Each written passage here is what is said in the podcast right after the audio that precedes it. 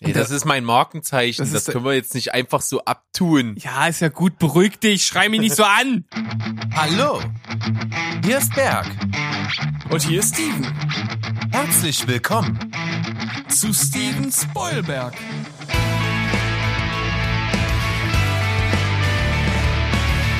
Steven Spoilberg.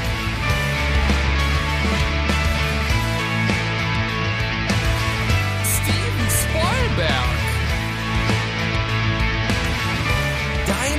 Podcast. Steven Spoilberg.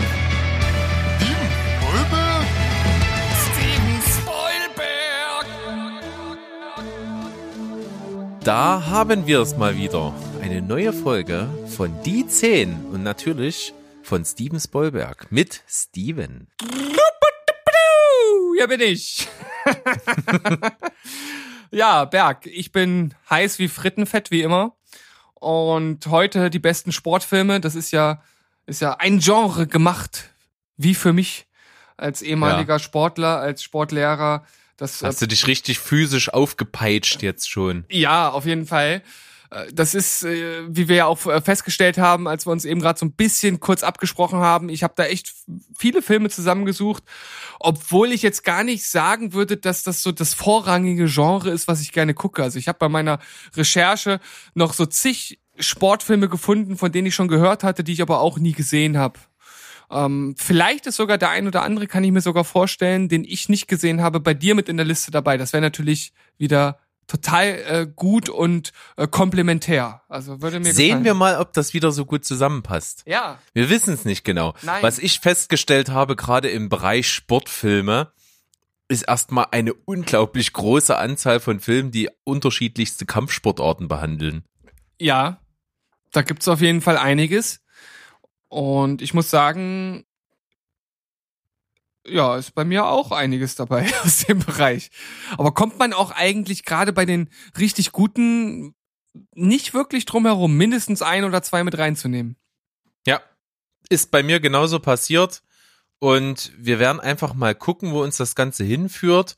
Ich muss zugeben, die meisten von den Filmen, die heute auf meiner Liste hier landen, sind schon etwas länger her bei mir. Das heißt, mit besonders krass aktuellen Basiswissen über diese Filme kann ich heute mal nicht glänzen. Wir müssen versuchen, uns da mal so, äh, wie soll ich sagen, souverän wirkend wie möglich durchzuwursteln. Ja, vielleicht kann ich ja diesmal auch ein bisschen aushelfen, wobei ich natürlich der absolute Klaus bin, was so Zusammenfassung von Filmplots anbelangt, selbst wenn ich sie vor kurzem gesehen habe. Von daher äh, Untertreibung des Jahrhunderts. Untertreibung des Jahrhunderts. Von daher äh, kann ich dir da jetzt auch noch nichts versprechen, aber natürlich versuche ich mein Bestes. Ja, auf deine Hilfe kann ich immer zählen. Und äh, so gesehen ist eigentlich viel mehr zum Thema Sportfilme nicht zu sagen. Man kann das natürlich wieder bis an die Grenzen ausloten, was denn jetzt alles so als Sport zählt, was alles äh, da unter Sportfilm ähm, ja wertbar ist. Das werden wir jetzt also sehen, wie weit wir diese Grenzen ausreizen können. Und ich äh, überlasse dir einfach mal den Start. Ja, äh, ich starte mit einem Film, den ich extra eben gerade noch mit reingenommen habe, um dich wieder ein bisschen zu ärgern, weil es halt so viel Spaß macht. Und Ach, bitte nicht Blindside. Alter, haut doch ab. Es ist ein guter Film, da kann, kann man halt nichts sagen. Auch und wenn du mir zum zehnten Mal sagst, dass der so auf die Oscarsaison ausgelegt war und alles so berechnend ist, ist es trotzdem ein Film, den ich tatsächlich immer mal wieder gerne gucke. Liegt vielleicht auch ein bisschen daran, dass meine Frau den halt auch unglaublich gerne mag und irgendwie immer, wenn der läuft, schauen wir da irgendwie mal so kurz rein und ich finde den einfach äh, wirklich äh, gut gemacht. Also ich finde, das sind sympathische Schauspieler, das ist eine sympathische Story. Ich weiß, du magst Sandra Bullock nicht und wahrscheinlich hängt's unseren Zuhörern auch schon zum Hals raus, aber so ist es ja nun mal. Ey, das ist mein Markenzeichen. Das Das, können wir jetzt nicht einfach so abtun. Ja, ist ja gut, beruhig dich, schrei mich nicht so an. Okay, Ja. Aber nichtsdestotrotz, mal ganz kurz äh, zur Story, die ist ja relativ schnell erzählt. Also es geht um einen recht bulligen jungen Mann, der praktisch obdachlos ist und von äh, Sandra Bullocks Figur in diesem Film aufgenommen wird, wird so nach und nach in die Familie integriert und es stellt sich relativ schnell raus, dass er ein Talent für Football hat, was natürlich auch vor allem an seiner Größe liegt. Und das Ganze beruht auf einer wahren äh, Begebenheit und er äh, arbeitet sich immer weiter nach vorn, wird immer besser, erregt immer mehr Aufmerksamkeit, bis er dann irgendwann von äh, diversen Unis um umschwärmt wird, dass er doch äh, dort oder hier oder dort halt ans äh, College geht.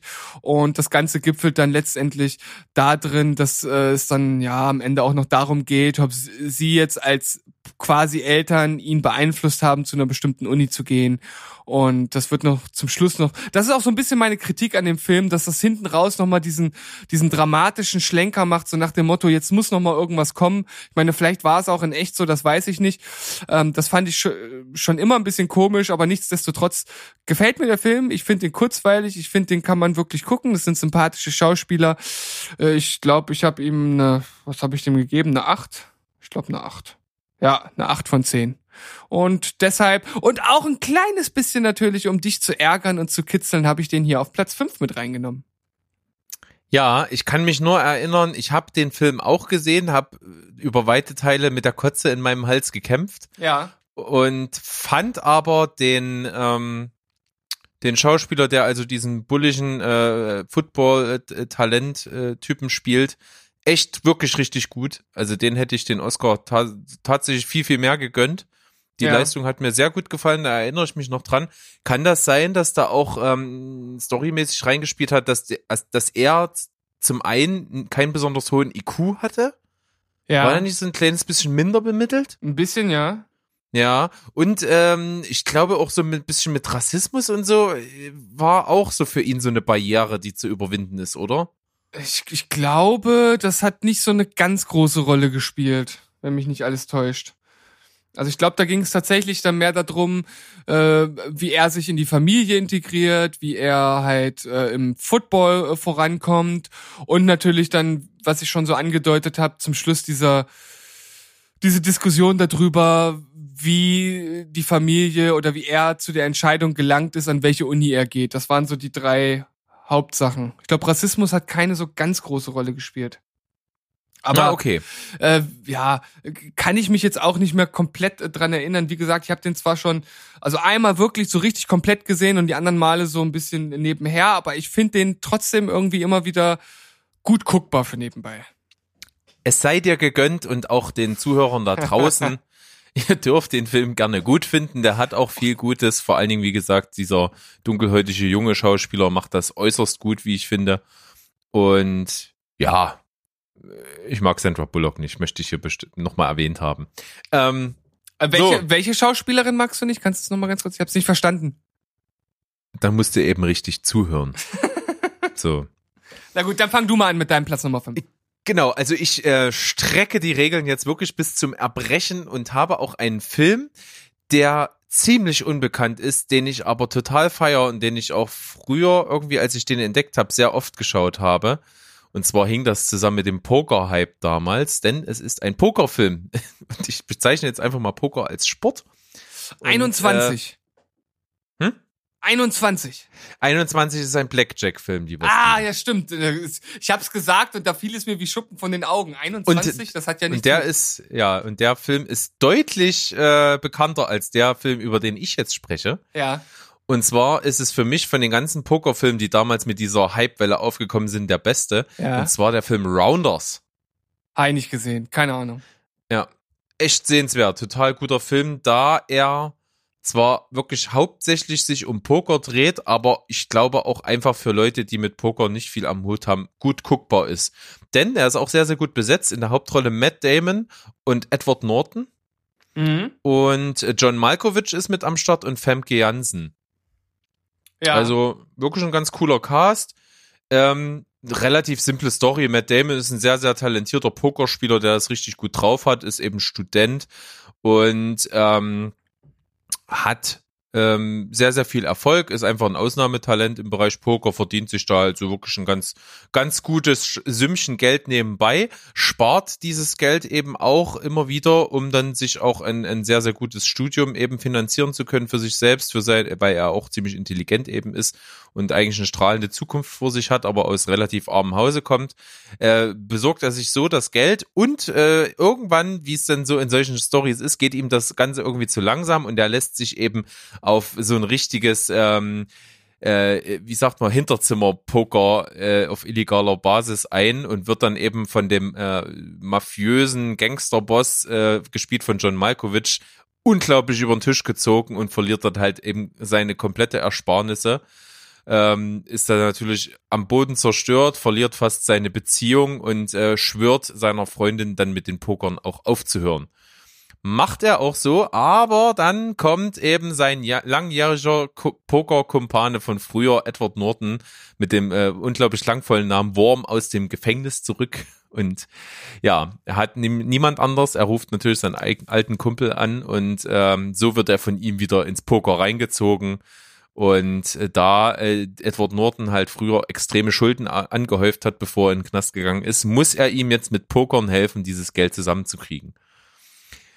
Also relativ klassische Story, ist aber super geil gespielt. Die Pokerszenen sind gut und authentisch gemacht. Äh, die Sch Schauspieler machen das alle super. Edward Norton ist eh genial, Matt Damon auch.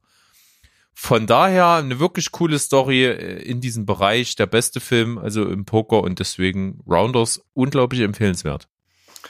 Also es gab auch mal eine Zeit lang, da habe ich wirklich auch mal die, die ein oder andere Pokerrunde mitgenommen, äh, habe aber den Hype nie so ganz mir einverleiben können. Von daher spricht mich jetzt erstmal grundsätzlich ein Pokerfilm nicht so sehr an, aber der Cast klingt natürlich schon ziemlich interessant. Also dafür, dass der Film anscheinend ja so ein bisschen unter ferner Liefen äh, an mir vorbeigegangen ist, äh, scheint das ja ein ganz gutes Ding zu sein. Ist wirklich cool. Also vor allen Dingen, der Poker-Aspekt ist einfach nur die Handlung des Films, aber es geht wirklich um eine coole Geschichte einfach. Okay. John Totoro hat auch eine kleine Nebenrolle. Ja, das ist doch schon mal ein weiterer äh, I-Punkt auf dem Törtchen sozusagen. Eine Kirsche auf dem Törtchen. Also wenn du da mal rankommst, äh, kann ich dir den sehr empfehlen. Okay, ja, das ist doch auf jeden Fall schon mal eine gute Empfehlung, die ich hier mitnehme. Ich find's immer wieder gut, wenn Filme dabei sind, von denen man noch nichts gehört hat. Und schön, dass du so einen wieder mit reingenommen hast. Ja. Hast du vielleicht jetzt auf deinem Platz Nummer 4 auch so einen? Nein, Nein. definitiv nicht. Es ist, äh, Also ein ganz klassischer Vertreter wahrscheinlich. Es ist ein ganz klassischer Vertreter, der schon ein paar Jährchen auf dem Buckel hat. Und zwar sind es sogar schon, oh Gott, jetzt muss ich ja sogar rechnen, f- 35 Jahre, also aus dem Jahre 1984. Hat auch mit Kampfsport zu tun und hat einige sehr, sehr, äh, ich sag mal, äh, zitierträchtige Szenen hervorgebracht. Es gibt mittlerweile auch ein Remake des Films und es handelt sich um Karate Kid, der erste Teil. Mit Ralph Macchio als Ralph Dan- Macchio, genau. Ralph Macchio als Daniel LaRusso, der mit seiner Mama in ein neues Viertel zieht und dort von dem Hausmeister so ein Stück weit als äh, Schüler aufgenommen wird, nachdem dieser mitbekommen hat, dass er halt Probleme mit ja, man kann schon sagen, einem, einem Schlägertypen hat, der einer anderen Kampfsportschule angehört und dort sozusagen der Vorzeigeschüler ist. Ähm, das ist natürlich eher so die, die dunkle Seite der Macht, wenn man so möchte. Also auch, auch der Sensei aus, aus dieser Kampfschule ist sozusagen den unlauteren Mitteln nicht abgeneigt. Und am Ende einigen sich halt Mr. Miyagi, das ist ja so dieser, äh, dieser prunkvolle Name, so heißt also der, der Sensei von Daniel LaRusso, der einigt sich halt mit dem, mit dem Chef der, des, der anderen Kampfsportschule darauf, dass die beiden ihren Konflikt bei einem äh, Kampfsportturnier austragen. Und in relativ klassischer Manier geht's halt einfach darum, dass er dann seinen Schützling trainiert, auf dieses Turnier vorbereitet. Auftragen, polieren. Auftragen, polieren. Das ist natürlich die eine Szene, die wirklich, wirklich äh, bekannt geworden ist. Ähm, dann gehört natürlich die Kranich-Technik dazu, die er halt lernt und die dann zum Schluss auch angewandt wird von ihm im Endkampf. Und äh, das schon zusammengenommen. Also Auftragen, Polieren, Mr. Miyagi, Kranich, das sind so Sachen, die haben, haben sich eingebrannt in die, in die Filmwelt, vor allem in die, in die Sportfilmwelt. Und das als Klassiker, wenn auch kein, kein Überfilm an sich. Also ich würde sagen, aus cineastisch- cineastischer Sicht ist das kein Überfilm. Aber halt einfach die Zeit, in der er rauskam, die Leute, die mitgespielt haben, die Szenen, die drin waren, die haben halt äh, einen unglaublichen Impact hinterlassen, ein, ein, ein Abdruck in der Sportfilmwelt und deshalb muss der hier mit rein. Ja, vollkommen zu Recht. Also richtig coole Nummer. Jeder kennt das irgendwie. Das ist so geflügelter Begriff, wenn man sagt Karate Kid. Kann sich jeder was drunter vorstellen. Hat auch wirklich viele coole popkulturelle Anleihen und auch gerade äh, dieser Twist bei, der bei How I Met Your Mother immer mal wieder thematisiert wird, dass halt Barney Stinson der Meinung ist, dass eben der Bösewicht dieser Story äh, der wahre Karate Kid eigentlich ist, der namensgebende Karate Kid äh, äh, dieser, dieses Films und der sein Idol ist. Das ist schon ziemlich witzig und geil gemacht. Vor allem, was ja dann so weit geht, dass der Schauspieler sogar noch in der Serie auftritt. Also das ist schon wirklich ziemlich meta. Von daher äh, richtig cool. Und ja, also wie du gesagt hast, äh, viele Szenen drin, die einfach zitierwürdig sind. Zum Beispiel auch die Szene, wo er äh, versuchen soll, eine Fliege mit Stäbchen zu fangen. Auch äh, schon mehrfach parodiert und aufgegriffen worden. Also auch noch sowas, was mir noch eingefallen ist. Von daher Ja, sind, sind wir uns einig, der gehört mit auf die Liste. Ja. Und äh, ich muss trotzdem zugeben, ich kenne unglaublich viel von diesem Film. Ich, aber es ist so lange her, dass es schon gar nicht mehr wahr ist. Also ich könnte durchaus jetzt sagen, ich habe ihn nicht gesehen, weil es ist so lange her. Ich kann mich im Grunde nicht dran erinnern. Ich kenne nur diese ikonischen Sachen alle, aber ich sage mal, das ist ja so oft, wie du schon sagst, in irgendwelchen anderen Sachen aufgegriffen worden, dass man es halt einfach kennt. Und ich sage mal, basaler geht die Story einfach auch nicht. Nee, das stimmt. Aber weißt du, wer in einem der späteren Karate Kid Filme mitgespielt hat? Im vierten, um genau zu sein. Chuck Norris. nee, das wäre natürlich geil. Äh, Der heißt äh, Karate Kid 4 die nächste Generation und äh, wie vielleicht dieser Beititel schon ein bisschen andeutet, handelt es sich dort nicht mehr um Ralph Macchio, der dort äh, von Mr. Miyagi trainiert wird, sondern dort wird äh, Hilary Swank äh, trainiert. Ah. Also, das ist ja Wasser auf meine Mühlen. Mit der Steilvorlage mache ich jetzt einfach meinen nächsten Platz und nehme Million Dollar Baby. Ach du Schweinebacke, der wäre bei mir auf Platz eins gewesen, naja. Das macht nichts. Also, das, da warst du jetzt selber dran schuld. Mit der Ja. Anleihe. Na ich- gut, ich, okay. Vielleicht hätte ich mich sogar dafür entschieden, den die Film nicht mal auf meine Liste draufzunehmen. Aber Ah. mit der Überleitung hat's halt einfach gepasst. Verdammt, nein, Purkur, Purkur. Ah, Ja. Million Dollar Baby. Ein Film von Altmeister Clint Eastwood, der natürlich auch es sich nicht nehmen lässt, die Mentorenrolle selber in diesem Film zu spielen. Und wenn du schon dabei bist, diesen Film äh, so hoch bei dir anzusiedeln, dann darfst du auch gerne den Plot erklären. Ja, der Plot ist eigentlich im Kern auch relativ simpel. Also es geht halt um den Charakter von Hilary Swank. Das ist halt eine junge Dame, die in sich selbst ein großes Talent fürs Boxen sieht und in die Trainingshalle von Altmeister Clint Eastwood ja, wandert und äh, der hat halt in der Vergangenheit schon viele große Talente hervorgebracht, hat aber auch immer so dieses dieses Credo, dass die Sicherheit halt vorgeht und da halt jetzt mittlerweile auch recht zurückhaltend ist und vor allem sowieso keine Frauen trainiert. Und sie möchte von ihm trainiert werden und er wird aber abgewiesen und ist halt so hartnäckig, kommt immer wieder ins äh, in, in diese Trainingshalle, trainiert und er kriegt das halt mit und irgendwann sagt er dann, okay, pass auf, ich trainiere dich. Und ähm, er merkt dann auch sehr schnell, dass sie wirklich sehr viel Talent hat. Sie legt eine Dame nach dem anderen auf die Bretter und die wachsen natürlich auch ein Stück weit zusammen und ja, sie schlängelt sich von von Kampf zu Kampf, wird immer besser und anders als in anderen Filmen äh, gi- gibt's dann hier, äh, sage ich mal, doch äh, die ein oder andere Wendung, die nicht äh, ja so vorhersehbar ist. Und das macht den Film halt auch so besonders und das hat ihn wahrscheinlich am Ende auch zum Oscar geführt. Ja, der Ton dieses Films ist also doch auch relativ untypisch für einen ähnlich gearteten Film und deswegen wahrscheinlich auch so besonders gewesen, wie du schon gesagt hast, ausgezeichnet worden. Und ähm, ja, der Film wird natürlich im Kern von diesen beiden getragen, also diese, We- diese Chemie zwischen Hilary Swank und Clint Eastwood selbst, der den Film ja auch äh, Regie geführt hat und auch geschrieben hat. Ja. Kann es sein? Ja, Also ne? Regie auf jeden Fall und Drehbuch weiß ich jetzt nicht 100%, aber ich glaube auch. Ja. Auf jeden Fall, äh, warte mal, Regisseur, Produzent, Komponist. Ja, stimmt, das Äh, macht er ja auch ab und an.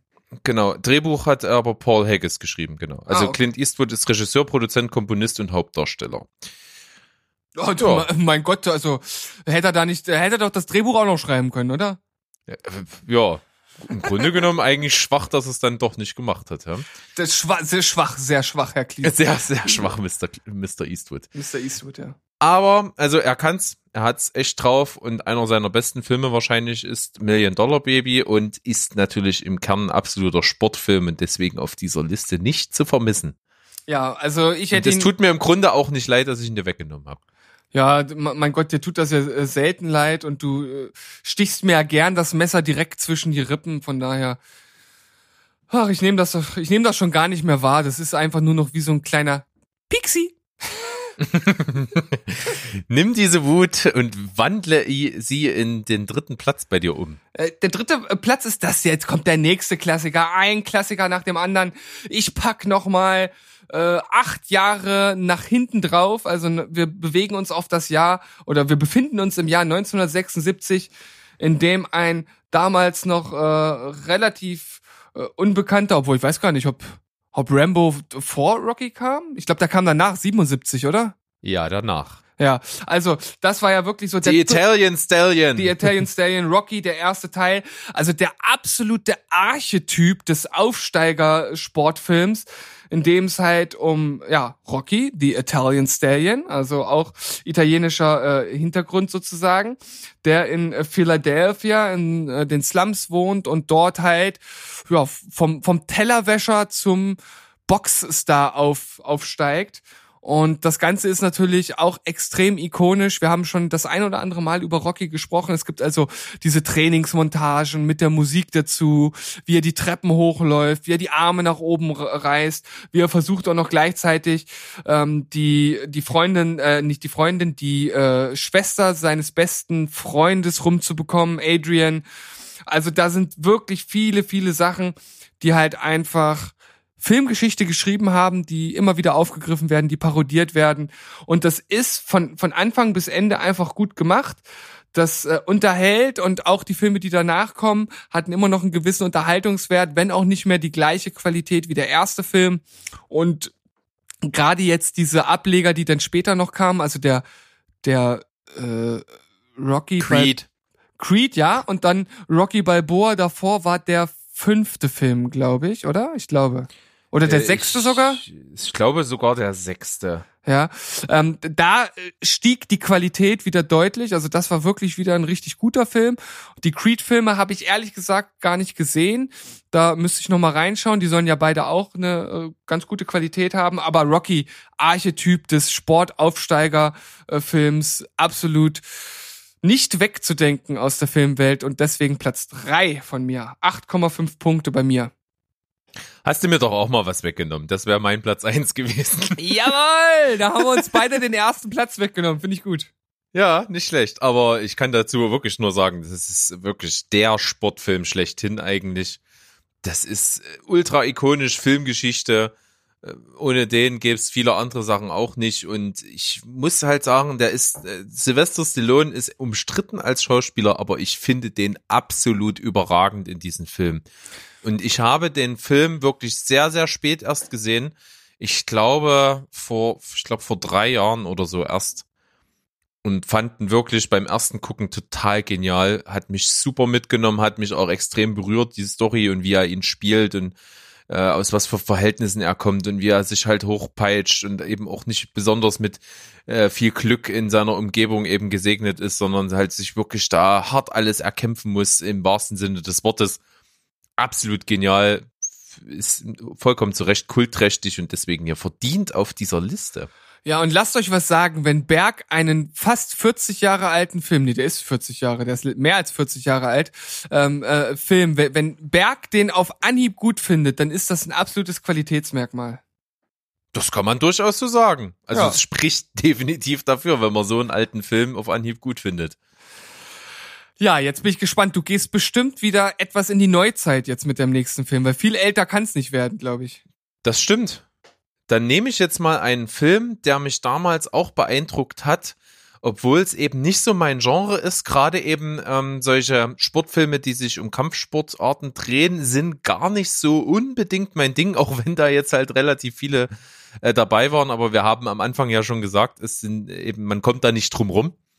Und ich habe den Film Warrior Ja, mit hab, hab Tom Hardy und ja. Joel Edgerton in der Hauptrolle. Habe ich tatsächlich äh, nicht gesehen. Also das ist wirklich ein sehr, sehr sehenswer sehenswerter Film.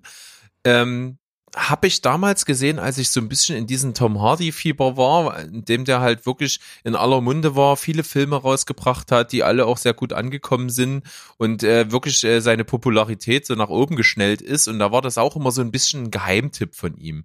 Und ich muss sagen, äh, mit dieser Stimmung habe ich den Film geguckt und am Ende, nachdem ich den Film gesehen habe, ist eins klar gewesen, er ist nicht der stärkste Schauspieler in dem Film. Sondern er wird sogar noch übertroffen von eigentlich nicht der Hauptrolle, sondern eher der Nebenrolle, sein Bruder in dem Film, Joel Edgerton, der das unglaublich geil spielt. Ähm, relativ simple Story. Tom Hardy ist Ex-Soldat, kommt äh, quasi in, in seine alte Heimatstadt zurück, nimmt an so einem Amateurkampf im Bereich, ähm, ich glaube, das sind so UFC-Kämpfe, also so Mixed Martial Arts ist es. Ja. Genau. Ähm, und äh, er kämpft gegen irgendeinen Profi, der gerade relativ gehypt ist, in so einen kleinen Schaukampf und, und ballert den halt weg. Und das wird halt äh, YouTube-mäßig halt äh, ins Internet gestellt und macht die Runde und wird ein Riesenhype. So, und ähm, dann ist er aber natürlich dabei, dass er sich eben beweisen muss und es gibt dann halt dieses große Turnier, was dann eben stattfindet, an dem er dann teilnehmen möchte und der natürlich von dem äh, Profi, der da diese Schmach hingelegt hat, halt auch äh, dazu aufgefordert äh, und genötigt wird, dann eben da teilzunehmen, dass er ihn im Turnier dann halt äh, seine Rache bekommt sozusagen. Und äh, er ist natürlich halt ein absoluter Amateur und sein Vater, der halt Alkoholiker war und über viele Jahre halt eine große Enttäuschung und der mit ihm eigentlich komplett zerstritten ist, wohnt aber noch in der Heimatstadt und ist natürlich Zufall äh, Boxtrainer. Oder Natürlich. beziehungsweise halt äh, Kampf, Kampfsportler-Trainer. Und äh, er ja, versucht sich mit seinem Vater eben wieder anzunähern und äh, sein Vater trainiert ihn, ihn für dieses Turnier. Gleichzeitig ist aber eben sein Bruder, äh, auch Teilnehmer an so Amateurkämpfen, ist lange nicht so, ähm, äh, sage ich mal, gut austrainiert wie Tom Hardy. Also ist etwas, etwas äh, dünner, aber eben trotzdem auch ziemlich muskulös, ziemlich krass am Start. Und er ist aber eigentlich Physiklehrer an der Highschool und macht immer nur mal so nebenbei so kleine Martial Arts Kämpfe. Und äh, dann begibt es sich aber eben, dass aufgrund eines Schicksalsschlag er unbedingt dringend Geld braucht, um seine Familie, sage ich mal, irgendwie äh, über Wasser zu halten und äh, macht dann eben mehr diese Kämpfe und will auch an diesem Turnier teilnehmen und ist natürlich in diesem Turnier auch äh, als Gegner von seinem Bruder. Also da geht viel mit rein, viel Bruderkonflikt, viel äh, Altlasten, die aufgearbeitet werden. Äh, ganz klassisch eigentlich so dieser dieser dieser Bruderzwist und so, der in dem Film aufgearbeitet wird, ist ein sehr düsterer Film, hat eine schöne Grundstimmung, die äh, die etwas ähm, ja äh, doch äh, dunkler als man es erwartet daherkommt. Das macht viel Spaß, ist schauspielerisch absolut überragend. Wie gesagt, Tom Hardy, der sehr, sehr gut ist, wird noch übertroffen von seinem Bruder und äh, der Vater, der gespielt wird von Nick Nolte, dem ollen Knittergesicht, der macht da auch noch mal viel Gutes mit dabei und deswegen ist der auch wirklich sehenswert. Ein bisschen Geheimtipp, der ist doch etwas untergegangen in ähnlich gearteten Film und kann ich empfehlen. Warrior. Ja, also der, der läuft nicht so, sage ich mal, im, im Mainstream mit, wie das so andere Filme machen, aber ich habe damals mitbekommen, dass der extrem gute, äh, gute Kritiken bekommen hat. Und bei mir ist es halt immer so, ich, ich weiß halt, wie die Grundstimmung ist, weiß halt, wusste halt auch so ein Stück weit, worum es geht. Und ach, dieses, und immer dieses ganz harte, dunkle, das schreckt mich von vornherein immer ein bisschen ab, in den Film reinzuspringen. Wenn ich es dann mache, bin ich aber meistens trotzdem begeistert. Und ich kann mir das bei dem Film auch gut vorstellen. Ging mir total genauso. Also ich habe den auch wahrgenommen und hatte nicht so richtig Bock, den zu gucken und habe den sogar empf empfohlen bekommen. Ja, guck den, guck den, der ist total super und irgendwie war die Anlaufhürde für mich auch hoch und ich habe es dann irgendwann einfach getan und habe das überhaupt nicht bereut. Der ist wirklich richtig geil.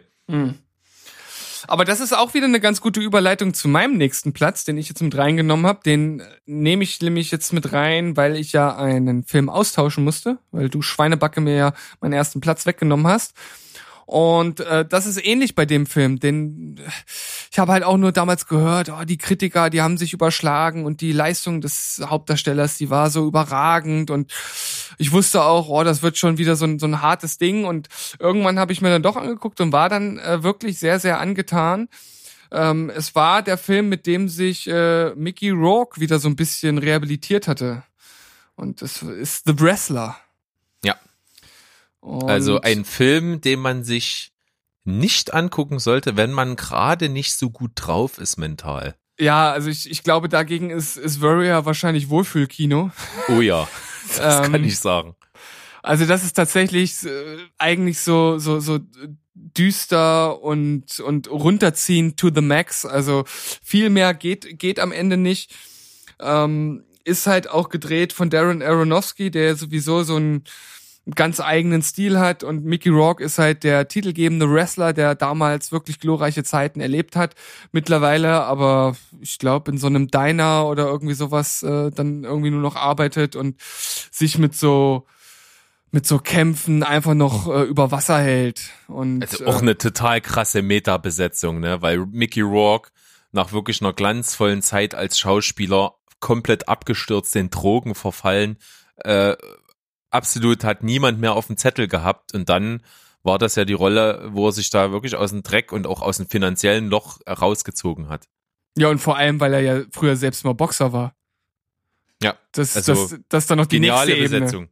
Ja, und äh, er hat ja nun auch wirklich ein, ein sehr markantes Gesicht. Also er war ja früher mal äh, wirklich äh, hübscher Mann, hat er ja auch in neuneinhalb Wochen, glaube ich, die Hauptrolle gespielt. Also so eine, äh, was war das, ein Erotik-Thriller, wenn man so will. Und äh, hat sich ja dann halt einfach mit, mit Drogen und ich glaube auch Schlägereien und so, also der war schon ziemlich am Abgrund und hat sich dann noch mal so ein bisschen rausgezogen und mit seinem äh, ja also man sieht seinem Gesicht die Vergangenheit halt an und das passt halt wirklich zu dieser Rolle und er lernt dann so eine äh, ne- ne Frau halt kennen und sch- schöpft wieder so, so ein bisschen Hoffnung und will sich aber auch gleichzeitig seiner Tochter wieder annähern, von der er sich halt irgendwie völlig entfernt hat.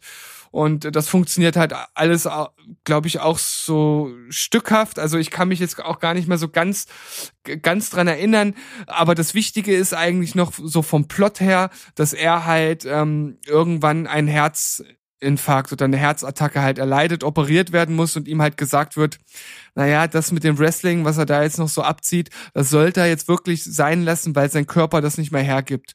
Und er muss sich dann halt entscheiden, was ihm halt wichtiger ist, Familie oder Sport oder das, was ihm halt ausmacht. Und das ist wirklich krass, das ist hart, das hat halt auch, wie ich finde, ein wirklich sehr gutes Ende. Äh, Kein typisches Hollywood-Ende. Hat mir sehr gefallen. Ja, wirklich äh, sehr herausragender Film. Auch unglaublich krass, dass der Film mit einem Budget von 6 Millionen Dollar gedreht wurde. Also der ist wirklich low, low, low budget. Und so ein Erfolg gewesen und dass sich auch so jemand wie Darren Ar- Aronofsky an sowas rangetraut hat, halt echt krass. Ja, und vor, vor allem auch innerhalb von 35 Tagen gedreht. Also, Ja. Also wirklich äh, sehr, sehr besonders. Also auch die Entstehungsgeschichte um den Film herum. Witzig ist auch, dass man die Hauptrolle mit Nicolas Cage ursprünglich besetzen wollte, kann ich mir null vorstellen. ja, das, also es geht wirklich also gar nicht. Ich meine, Nicolas Cage, der hatte halt seine guten Zeiten und er zeigt doch immer mal wieder, dass er ein guter Schauspieler ist.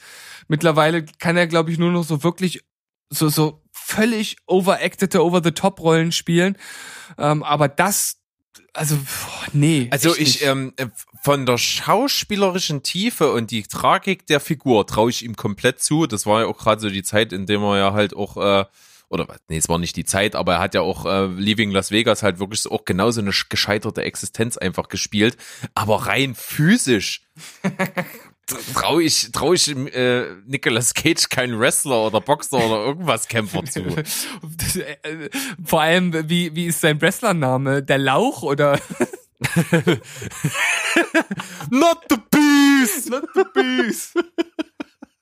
Und in der linken Richt und in der linken Ecke Not the Beast.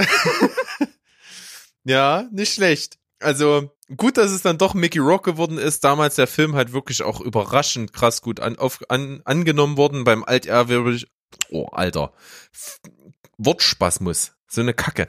Beim altehrwürdigen Filmfestival in Venedig auch den Goldenen Löwen bekommen. Und äh, als kleiner Funfact habe ich hier gerade noch gelesen, der hätte sogar auch bei diesem Filmfestival den äh, Preis für den besten Hauptdarsteller gewonnen, aber äh, in der Jury hat eben jemand drauf bestanden, dass jemand nicht in beiden Kategorien abräumt. Ja, okay. Ja. Aber verdient hätte er es gehabt. Auf jeden Fall, starker Film, hat ihn aus der Scheiße rausgezogen und danach hat er sich ja, sag ich mal, einigermaßen gefangen, aber ist jetzt doch wieder relativ stark in der Versenkung verschwunden, oder?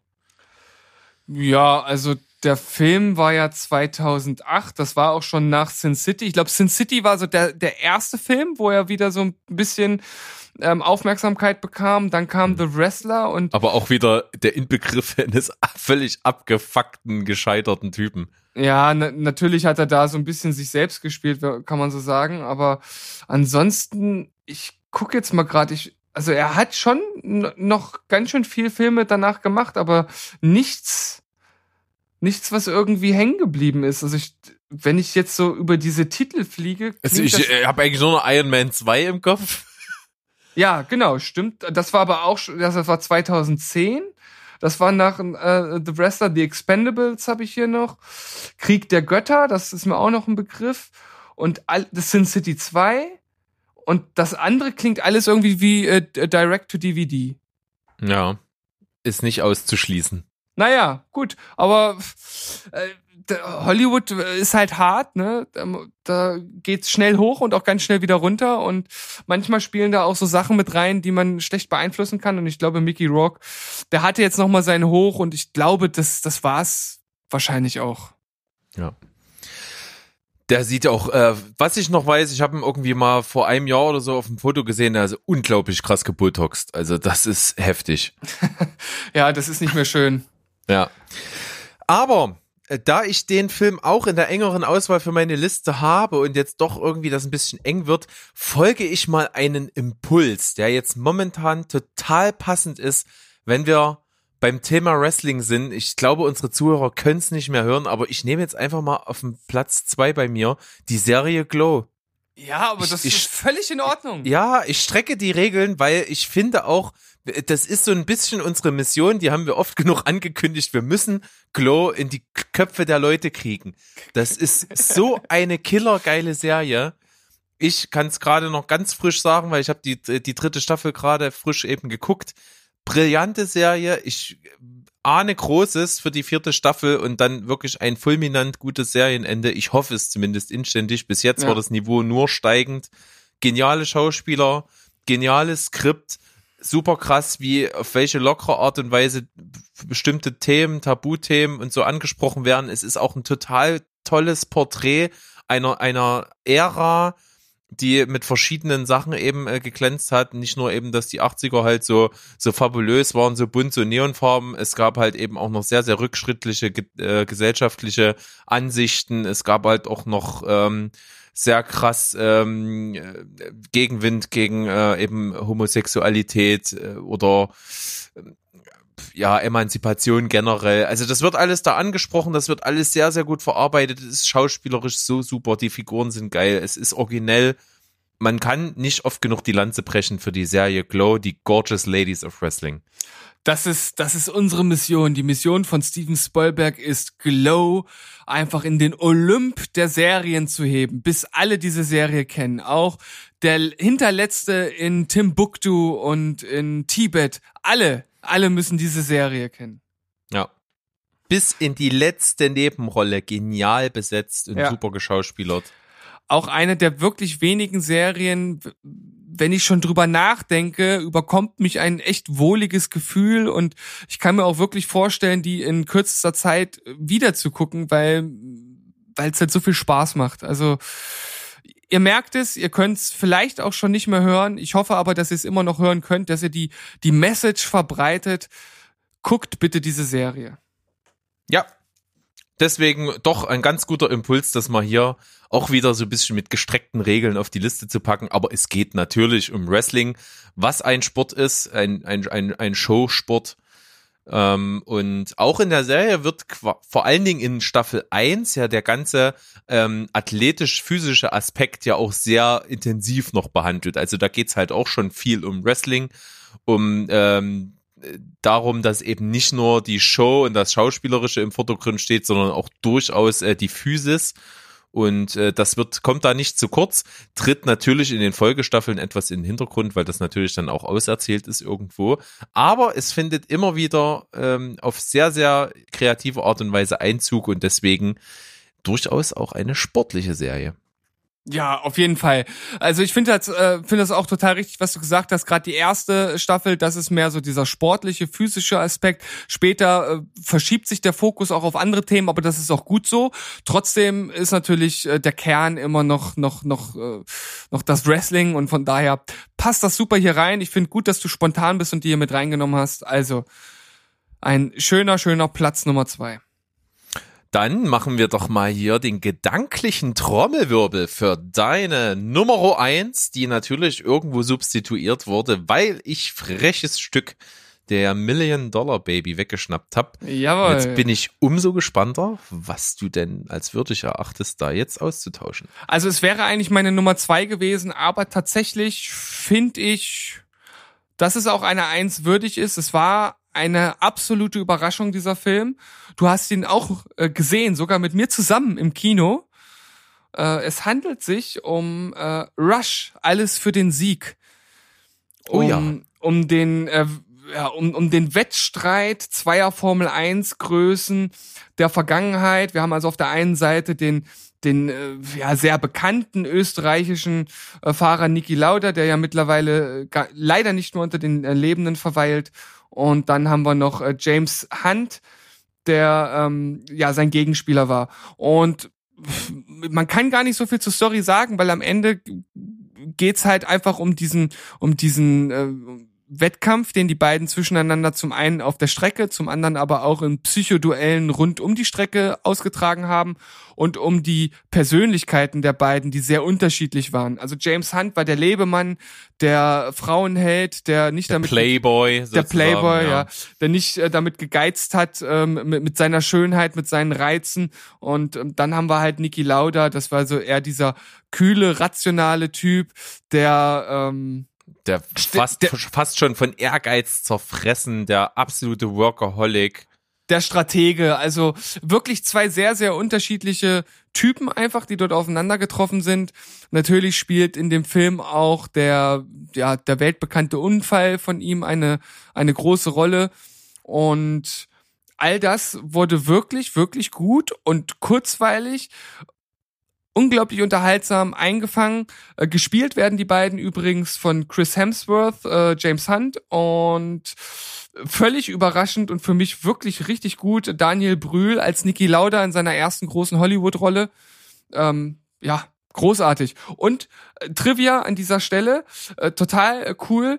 Äh, Chris Hemsworth war zu den Dreharbeiten ähm, gerade auch in einem Marvel-Film äh, verwickelt und ihr wisst ja alle, in einem Marvel-Film spielt er halt auch Thor und Thor ist entsprechend bullig und muskulös und in dieser Statur passt er praktisch gar nicht in so einen äh, Formel-1-Wagen rein, weil die sind wirklich eng. Also da kannst du als Klaustrophobiker nicht rein. Und äh, er musste dann wirklich durch äh, entsprechende Diät und äh, Cardio-Training innerhalb kürzester Zeit 15 Kilo abnehmen, damit er halt auch entsprechend die Rolle spielen kann. Das ist ja vollkommen abgefahren. Ja. Und auch wieder mal wahrscheinlich auch nicht allzu gesund, obwohl es in diese, in dieser Dimension ja noch durchaus geht. Ja, aber trotz, ich weiß jetzt nicht den genauen Zeitraum. Ah, 15 Kilo ist halt auch schon viel. Also Das ist viel, das ja. Ist für den Körper immer dieses dieses Jojo. Wahrscheinlich musste er danach das Ganze wieder auftrainieren für den oder nicht wahrscheinlich musste er definitiv wieder auftrainieren für den nächsten sind, das Marvel-Film. sind sieben Kartoffelsäcke. Ja, vielleicht finden wir noch andere Größen, die wir als Beispiel Fün 15 Milchpackungen. äh, fünf, nee. Ja, stimmt, 15, ja. Ja. Oder äh, was kann man noch? Äh, ja, 30 halbe Liter Bier. Obwohl, könnte sogar ein bisschen mehr sein durch die Flasche. Naja. F- f- fünf- 75 Packen Wiener. Also, äh, falls ihr dort Ideen habt, schreibt sie uns. Es wäre wirklich interessant, wie ihr das gemessen hättet. Es ist schon echt nicht schlecht. Und ich muss auch sagen, ich war sehr, sehr überrascht von dem Film. Ich hätte mir den auch nie angeguckt. Er kam aber eben in der Sneak, deswegen hatten wir ja mehr oder weniger keine Wahl. Wir haben es aber nicht bereut. Und ich weiß noch, der krasseste Gedanke, den ich dann bei dem Film halt hatte, war, dass diese Geschichte, wie sie da dargestellt wird, ja im Grunde genommen genauso passiert ist. Und eigentlich sitzt man davor und denkt sich, ey, das hat doch sich irgendjemand ausgedacht, weil das ist so krass spannend und so wendungsreich und man mag dann deswegen halt wirklich kaum glauben, dass diese Geschichte sich so abgespielt hat. Ja, da hast du auf jeden Fall recht. Äh, Das ist wirklich mal eine krasse Vorlage, die die Realität dort geliefert hat, ohne dass man viel dazu dichten musste. Wahrscheinlich hat man an der einen oder anderen Stelle natürlich geschraubt, um es dem Film anzupassen, aber insgesamt ist das natürlich äh, ein super Beispiel für eine Umsetzung einer Geschichte, die auf realen Ereignissen basiert. Also für mich äh, vielleicht nicht der der aller, aller, allerbeste Sportfilm, aber eine absolute Überraschung, ein wirklich guter Film und für mich jetzt in diesem äh, Falle, wo ich umdisponieren musste, auch eine würdige Nummer eins. Bestätige ich. So. Dann So. bei mir ja ähnliche Voraussetzungen. Ich musste auch jetzt etwas umdisponieren und habe doch einen Film auf meinen Platz eins gepackt, der mir damals sehr, sehr gut gefallen hat. Trotz dessen, dass ich ultra skeptisch im Vorfeld war. Denn es handelt sich um einen Film, der von Baseball handelt. Was ja, Ah, sag ich okay. mal, was ja für einen Europäer ja nicht gerade die Sportart ist, wo man sich auskennt. Ne? Das ist also Ja. schon eigentlich eher ein Buch mit sieben Siegeln für viele. Äh, für mich also auch, ich kenne wirklich nicht die letzten Regeln vom Baseball. Ich habe zwar schon viele Filme gesehen, wo es darum geht, aber so richtig durchgestiegen bin ich da noch nicht, habe auch noch nie großen Spiel davon gesehen. Es handelt sich um Moneyball und Ja. da kommt ja noch mal doppelt zustande, dass dieses dass dieser Film sich auch noch von einer ultra trockenen Seite an das Thema Baseball herantastet, denn es geht um die Geschichte eines äh, ja wie soll man das sagen, eines Systems, was quasi nur auf Statistiken und Zahlen basiert, um eben in diesem Sport erfolgreich zu sein.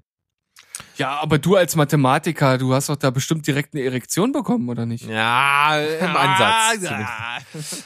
Man muss auf jeden Fall sagen, der Film wird vor allen Dingen schauspielerisch getragen. Es geht eben um ein Baseballteam, äh, dessen Trainer Brad Pitt ist.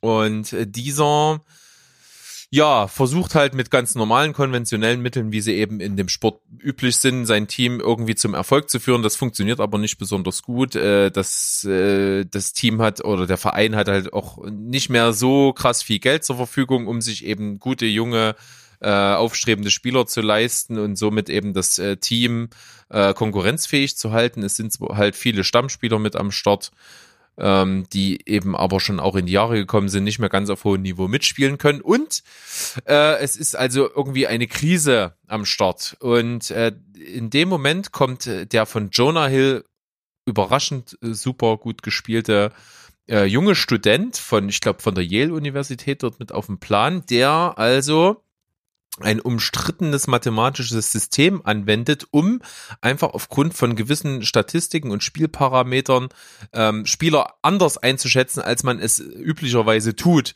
Und äh, somit werden Spieler, die eigentlich auf dem Markt gar nicht so viel wert sind, günstig zu erhalten sind, in diesem System relativ hoch bewertet. Und ähm, die versuchen dieses System halt auf ganz, ganz viel Gegenwehr durchzudrücken, was sie dann auch irgendwann mal schaffen, äh, quasi fast zwangsweise. Und es stellt sich raus, das System funktioniert. Und deswegen auch diese eher als abschätzige Bemerkung gemeinte Formulierung Moneyball. Es geht also wirklich nur darum, mit möglichst wenig Geld den Gewinn zu maximieren, eben den Erfolg herbeizuführen. Und so entwickelt sich dann der ganze Film. Klingt extrem trocken, wird aber, wie ich es schon erwähnt habe, eben von den Schauspielern vor allen Dingen getragen. Und deswegen ist das ein durchaus krassen Guck wert. Der hat mich nämlich damals echt beeindruckt und überrascht. Und deswegen glaube ich, kann man den durchaus hier auf Platz eins bei mir nehmen. Beruht das auf einer wahren Begebenheit? Ähm, das, Das System klingt- ja. Das klingt so auf jeden Fall. Das System auf jeden Fall. Das Ja. System ist also auch durchaus eingeführt worden im Profi-Baseball-Sport. Ähm, das hat auch nochmal einen ganz komischen anderen Namen. Ähm, äh, Sabermetric oder sowas nennt Ja. sich das. Heißt dieses äh, System, wo eben nach gewissen Punkte und Statistikwerten, die im Spiel erzielt werden, eben Spieler bewertet werden und nicht nach irgendwelchen physischen Voraussetzungen oder ähnlichen. Ähm, ob die Geschichte genauso passiert ist, weiß ich jetzt nicht, aber auf jeden Fall gibt es dieses System. Das kann Okay. ich dazu sagen. Also es ist äh, beruht also im Grunde auf Wahrheit, ja. Ah, Ich muss sagen, ich, ich habe immer einen Bogen um den Film gemacht, obwohl ich sagen muss, auch wenn es trocken klingt, dass er mich doch irgendwie auch interessiert. Aber es gibt so Filme und die macht man einfach, ein- macht man aus Gewohnheit einen Bogen. Ich weiß nicht, ob du das kennst. Ja, kenne ich. Das ist, Es ist ja auch, es, ich, ich, so wie ich es jetzt gerade erzählt habe, äh, animiert das wahrscheinlich auch niemanden so wirklich den zu gucken. Also es klingt halt sehr trocken, aber es ist halt eben sehr kurzweilig gemacht, weil auch das, ähm, das, das äh, Sympathiegefüge zwischen Jonah Hill und Brad Pitt einfach super geil funktioniert. Mhm. Das macht viel von der Faszination aus, wird dazu äh, dadurch halt schon fast so ein Buddy-Film und auch nebenher sind auch zum Beispiel Robin Wright in einer Rolle mitzusehen und auch äh, Philip Seymour Hoffman in einer Nebenrolle, der natürlich auch äh, zu seiner Zeit, als er noch gelebt hat, wirklich einer der allerbesten Schauspieler war, äh, fand ich, die es da eben zu der Zeit gab. Also von daher sehenswert, eine Empfehlung und für viele, die den Film wahrscheinlich bis jetzt irgendwie äh, umtänzelt haben, dann vielleicht jetzt doch der Schubs in die richtige Richtung, den doch mal zu gucken. ja, also äh, mich hast du trotz der recht äh, trockenen äh, Inhaltswiedergabe, sage ich mal, trotzdem ein bisschen, äh, bisschen in die Richtung gedrückt. Ich, ich finde, das klingt gar nicht so uninteressant. Also Aktuell daher- bei, äh, bei Sky Ticket und bei Netflix zu sehen. Ah, na siehste, das wäre ja äh, direkt mal was. Aber ob ich meine Frau davon überzeugen kann, das ist dann, das steht wieder auf einer anderen Seite. Die wird gar nicht gefragt. also nur weil du das so machst, muss, muss ich das noch lange nicht so machen.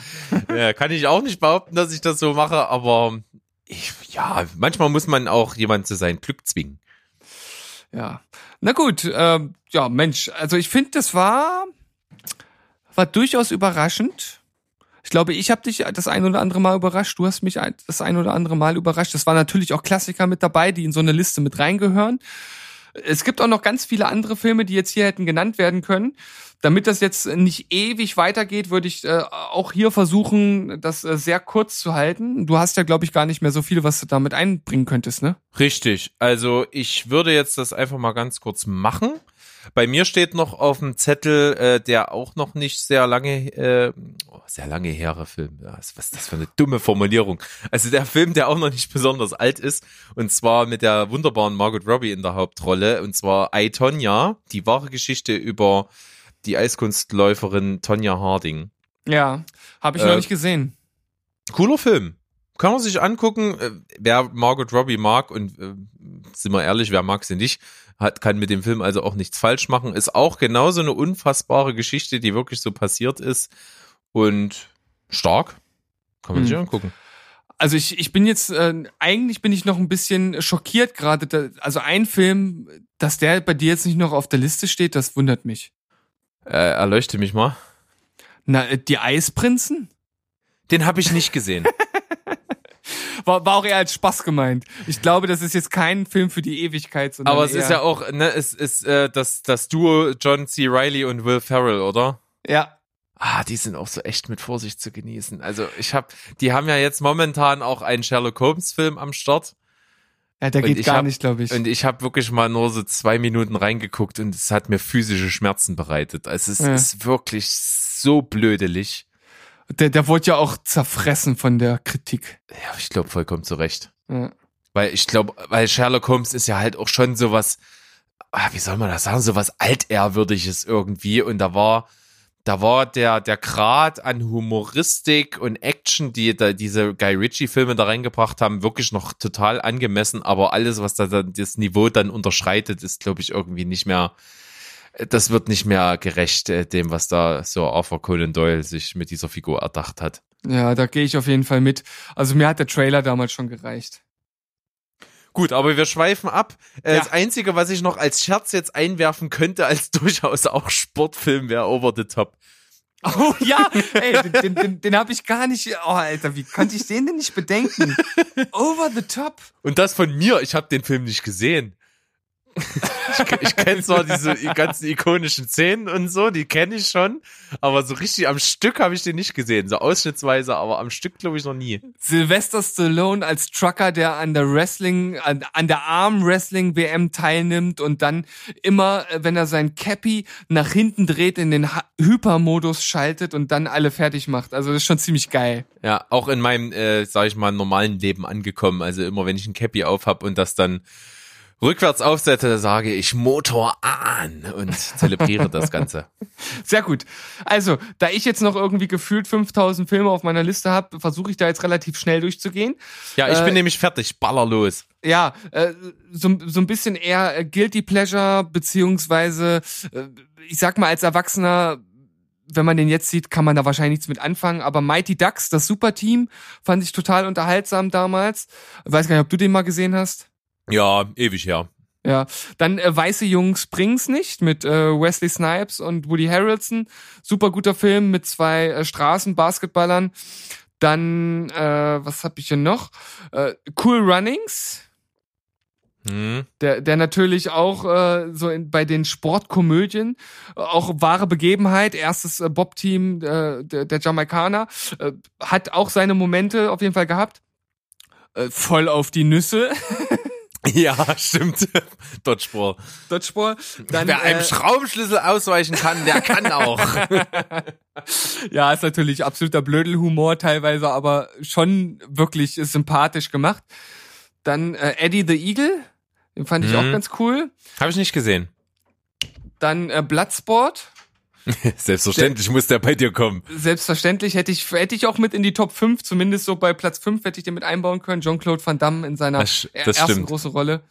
Ähm, Also wenn, wenn, wenn Liz gerade zuhört, die, die, die sich geärgert hat, dass der nicht in deiner Liste war, wenigstens hat sie, ist sie jetzt noch mal ein bisschen befriedigt worden, Ja, dass er erwähnt wurde. Auf jeden Fall. Dann, ich finde auch gar nicht so schlecht war Kick It Like Beckham, hat mir auch gefallen. Hat mich nie interessiert, nie gesehen. Ja, ist jetzt auch kein Überfilm. Also es ist so eher, eher so, so ein kleiner Genrefilm. Dann Kingpin. Weiß ich, du den Auch gesehen nicht hast? gesehen. Nee. Nee, ist natürlich auch äh, durchaus grenz, nicht grenzwertig, aber spaltet, glaube ich, auch. Also der hat mit, halt mit auch, Jeff Dunham, oder? ähm, Jeff Dunham und ist er nicht auch, auch, ist jetzt auch schon so lange her, ich will nichts Falsches sagen. Ist da nicht auch Woody Harrelson mit dabei? Oder Dan Aykroyd? Nee. Bob Ferrelli? Doch, Woody Harrelson. Ah ja. Ach stimmt, der ist der Antagonist da irgendwie. Und, ich. und Bill fucking Murray. Bill fucking Murray spielt da mit und ich habe den nicht geguckt. ja. Was ist los mit dir? Krass. Ja. Nachholen. Äh, da gibt's auf jeden Fall auch äh, also ein, zwei äh, wirklich äh, sehr lustige Szenen drin. Ähm, jetzt insgesamt kein Überfilm. Dann absoluter mega guilty pleasure Film ist Shaolin Kickers. Völlig over the top. Finden wahrscheinlich nur zwei Prozent aller Menschen auf der Welt äh, irgendwie cool oder lustig. Ich Da musst dazu. du wieder dazugehören. Na Ich muss dazu, na, natürlich, ich will wieder hier ein bisschen äh, äh, anecken. Äh, de, einer der Steven, wenigen- du bist einzigartig und wertvoll. ja, danke dir. Und äh, einer der wenigen Adam Sandler Filme, die ich irgendwie sympathisch finde, ist Happy Gilmore. Hat mir äh, halt irgendwie immer g- gefallen, auch wenn er ein bisschen überdreht ist. Tin Cup mit äh, Kevin Ja. Costner. Obwohl da wirklich, also der ja als, als absolut unterirdisch und der Tiefpunkt von der Karriere von Kevin Costner verschrien ist, aber mir hat er auch irgendwie immer gefallen. Kann ich ehrlich gesagt nicht verstehen. Ich mag den Film. Äh, Space Jam und als letztes noch an jedem, an jedem verdammten Sonntag. So, jetzt aber gut. Traumhaft. Also da ist einiges mit auf dem Köcher bei uns. Im Köcher, nicht auf dem Köcher, im Köcher. Auf Ähm, der, auf der Herdplatte im Köcher. So. was, was will denn der Köcher auf der Herdplatte? Nee, das sind jetzt zwei äh, getrennte Sachen. Ich wollte Achso, das war jetzt nicht kausal ich- zusammenhängend. Nee, ich wollte nur noch irgendwas bringen, was was was auf etwas auf etwas draufsteht. Ja, okay. Ich stehe auf jeden Fall auf diese Liste. Und ich Kann und ich, sagen. und ich auf deine Mama. Ah, super. Hat Spaß gemacht. Ähm, natürlich ein Genre, in dem du dich sehr wohl fühlst und warum nicht? Kann man ja mal machen. Deswegen hoffe ich, es hat euch auch gefallen da draußen an den Endgeräten. Vielleicht habt ihr auch noch irgendwelche Lieblingssportfilme, die hier nicht fehlen dürfen. Gerne immer in die Kommentare. Wir sagen das so lange, bis ihr es macht.